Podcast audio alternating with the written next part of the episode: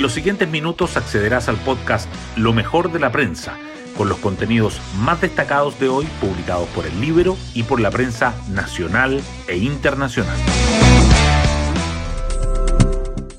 Muy buenos días, hoy es martes 10 de enero de 2023.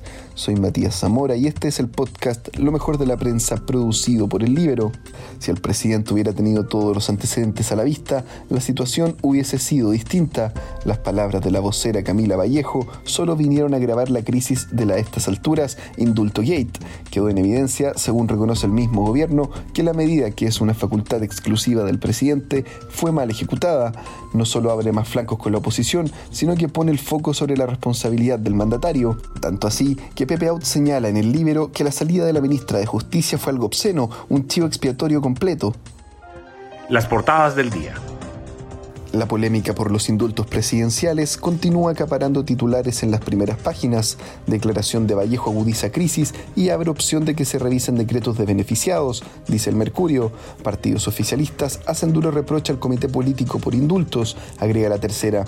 Y opaca la noticia de que el Senado aprueba tercera propuesta de Boric y ratifica como nuevo fiscal nacional a Ángel Valencia, quien propone 11 medidas con foco en violencia de género, macrozonas y unidades investigativas. Otro de los temas destacados en la portada del Mercurio son que los afiliados a Cruz Blanca deberán reembolsar sus prestaciones en la clínica Intisa porque ISAPRE no podría cumplir el contrato y el 43% de médicos obstetras son objetores de conciencia en al menos una de las causales de ley de aborto y Brasil busca responsables de ataques terroristas contra las sedes de poder del Estado. La tercera, por su parte, resalta que ofertas laborales caen más de 40% en diciembre y llegan a menor nivel desde mediados de 2020. El perfil de los postulantes a las viviendas sociales de las Condes, el complejo momento para Bolsonaro tras asalto de sus partidarios a Brasilia y Cometa C-22 vuelve a la Tierra tras 50.000 años. Diario Financiero, en tanto, subraya que créditos de consumo cierran el año con tasa promedio anual de 28%, su nivel más alto en casi una década, y subraya un respiro para el gobierno. El oficialismo recuperaría comisiones clave para reformas en el Senado. El libro titula con Pepe Out sobre la salida de la ministra de Justicia. Fue obsceno, un chivo expiatorio completo. Hoy destacamos de la prensa. Chile Vamos, concreta acusación constitucional contra ex ministra Ríos mientras se reabre debate sobre el libelo contra Boric.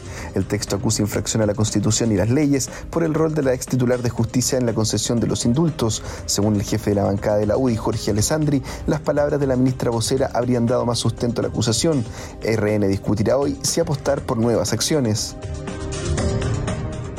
sociólogo Carlos Durán asume como jefe de gabinete del presidente.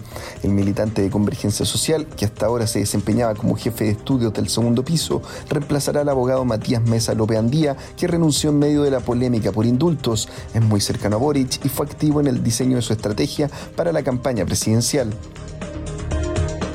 Y en otras noticias, Comercio Exterior cerró 2022 con saldo positivo y récord de exportaciones e importaciones. El país logró un superávit de 2.858 millones de dólares gracias a envíos de 97.491 millones de dólares y compras por 94.633 millones de dólares en valores FOB. Alza del cobre y caída de importaciones mejorarían balanza comercial en 2023. Y nos vamos con el postre del día. Chilenos arrancaron con triunfos en clasificatoria del primer Grand Slam del año. Alejandro Tavilo, Nicolás Yarri y Tomás Barrios superaron a Nikola Milovevic, Otto Virtanen y Milian Sekic respectivamente para avanzar a la segunda ronda de clasificaciones del Abierto de Australia. Yo me despido, que tengan un gran día y nos vemos en una próxima ocasión del podcast Lo mejor de la prensa.